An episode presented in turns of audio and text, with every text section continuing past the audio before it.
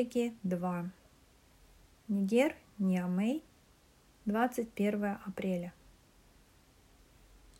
Кипяток отдельно, пакетик Нескафе отдельно и кусок подсохшего батона на тарелке с кубиком маргаринового масла.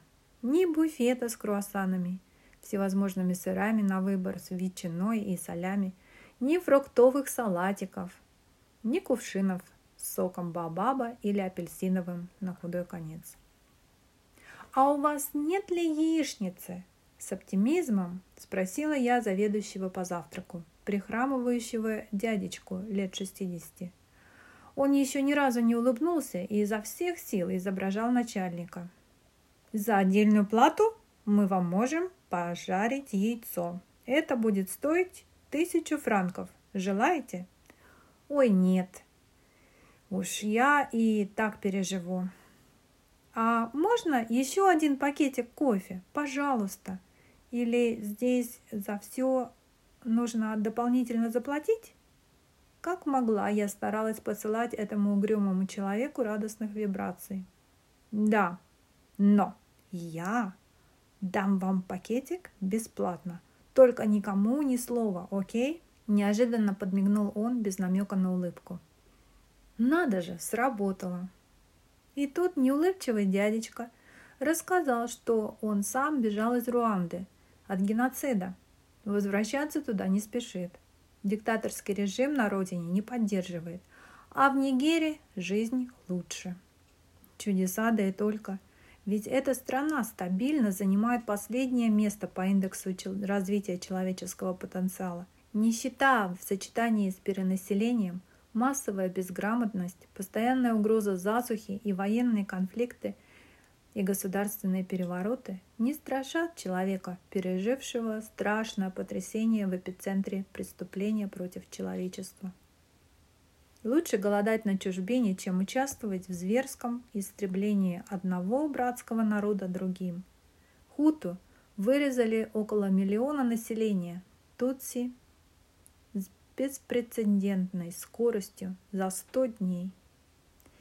Я не верю, что геноцид закончился. Он навсегда останется в умах еще нескольких поколений, заключил свой рассказ новый знакомый.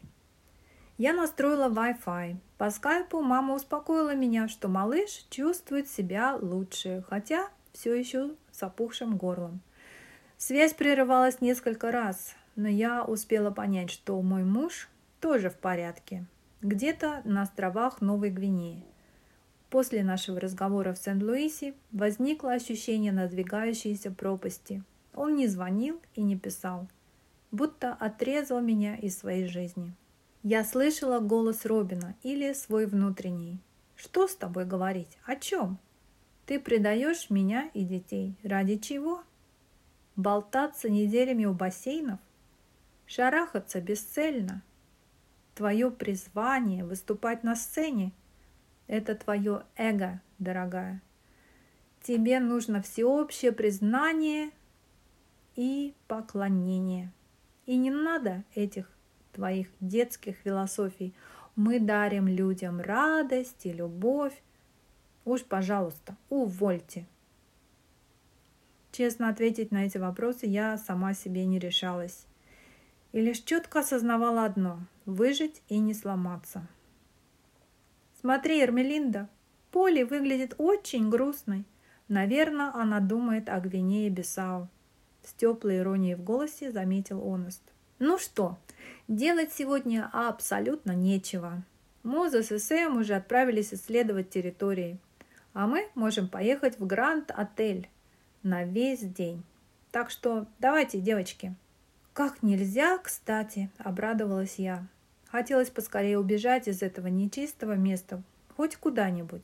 Даже просто послоняться по пыльным улицам в 50-градусную жару. Но одну секунду мне необходимо совершить радикальный поступок. Я метнулась в свой номер, решительно сдернула с кровати постельное белье и, вернувшись в рецепт, я метнулась в свой номер, решительно сдернула с кровати постельное белье и, вернувшись на ресепшн, торжественно бросила серую массу перед лицом консьержа. Сегодня бассейн был полон посетителей. Недалеко от бара разместилась веселая компания французов. Они взрывались дружным смехом каждые пять минут. Анекдоты травят. Жаль не понять французского. Сгораю от зависти, поделилась я. Труппа актеров, то ли экспаты, то ли на гастролях, смеялись так откровенно заразительно. Оneст узнал в главном весельчаке, подтянутом, атлетично сложенном мужчине лет сорока, легко и технично ныряющего в бассейн в перерывах между шутками, известного во Франции писателя-юмориста, выступающего с концертами по всему миру. А я сначала подумала, что он Жан Рено из «Профессионала». Но, конечно, моложе, отметила Эрмелинда. Мое же внимание привлекла компания в сторонке. Четыре парня и девушка. Все пятеро в темных очках, сдержанные, четкие движения, спокойная речь в полголоса. Когда они в пятером погружались в воду, при любой расстановке и передвижении девушка оказывалась между двумя молодыми людьми, а двое других обязательно находились напротив, как бы отслеживая тыл. Даже в общий туалет они отправлялись парами. «Никогда не видела такой странной компании», – заключила я свое наблюдение – «Кто ты думаешь, они такие?» – засуетился Онаст. «Я пойду на разведку, попробую с ними поболтать». Минут через пять он вернулся с разочарованной миной. Они явно не хотели со мной общаться. «Якобы на холидее», – манерно сообщил он. «Ну зачем так врать? Невооруженным глазом видно же, что тут не все просто». «Ну да, именно. А если вооруженным?» и на перебой мы затараторили. У них тренировка охранников или телохранителей. Или девушка это главный свидетель по криминальному или крупному политическому делу. Или у них миссия, выполняют какую-то секретную операцию. А может, они шпионы? Может, за нами следят? Или нас охраняют? Это, возможно, и есть наш конвой. «Да, Полина, вот кому мы здесь вообще нужны?» – усмехнулась Эрмелинда. В поисках недорогого обеда мы неохотно выкарабкались погулять по пыльным широким улицам Ниаме. Взяли тейк-эвэй из кафе вроде советской столовой, картофельное пюре, каша, рис, салат и обжаренная в тесте рыба. Вернулись к бассейну. Онес притащил с собой лэптоп и занялся работой, писал письма, что-то редактировал. В конце концов, он же менеджер, Нужно же ему как-то оправдать свое пребывание на гастролях века. «Поли, Габриэле срочно нужна копия твоего нового паспорта. Просит, чтобы в отеле отсканировали и отправили по факсу». «В отеле? Она вообще в курсе, что в этом так называемом отеле нет не только горячей воды, нет даже крана для горячей воды? Какое сканирование? О чем она?» Там я и факса не заметила. Неужели нельзя было сделать копию, когда паспорт был у нее на руках? «Это еще не все», – продолжил Оneст. Она также намекнула, что некоторые из вас только и делают, что пати, празднуют и гуляют, шарахаются где попало и пьют. Короче, сплошная лафа. Бачела один что-то пытается делать. Пати? Вот как! Тут меня уже захлестнула волна возмущения.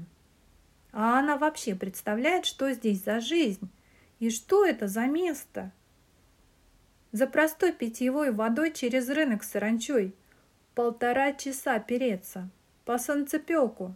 А пытается что-то делать, это означает тупо уставиться в экран айпэда, заткнувшись от внешнего мира наушниками – ведь даже заниматься на инструменте не представляется возможным.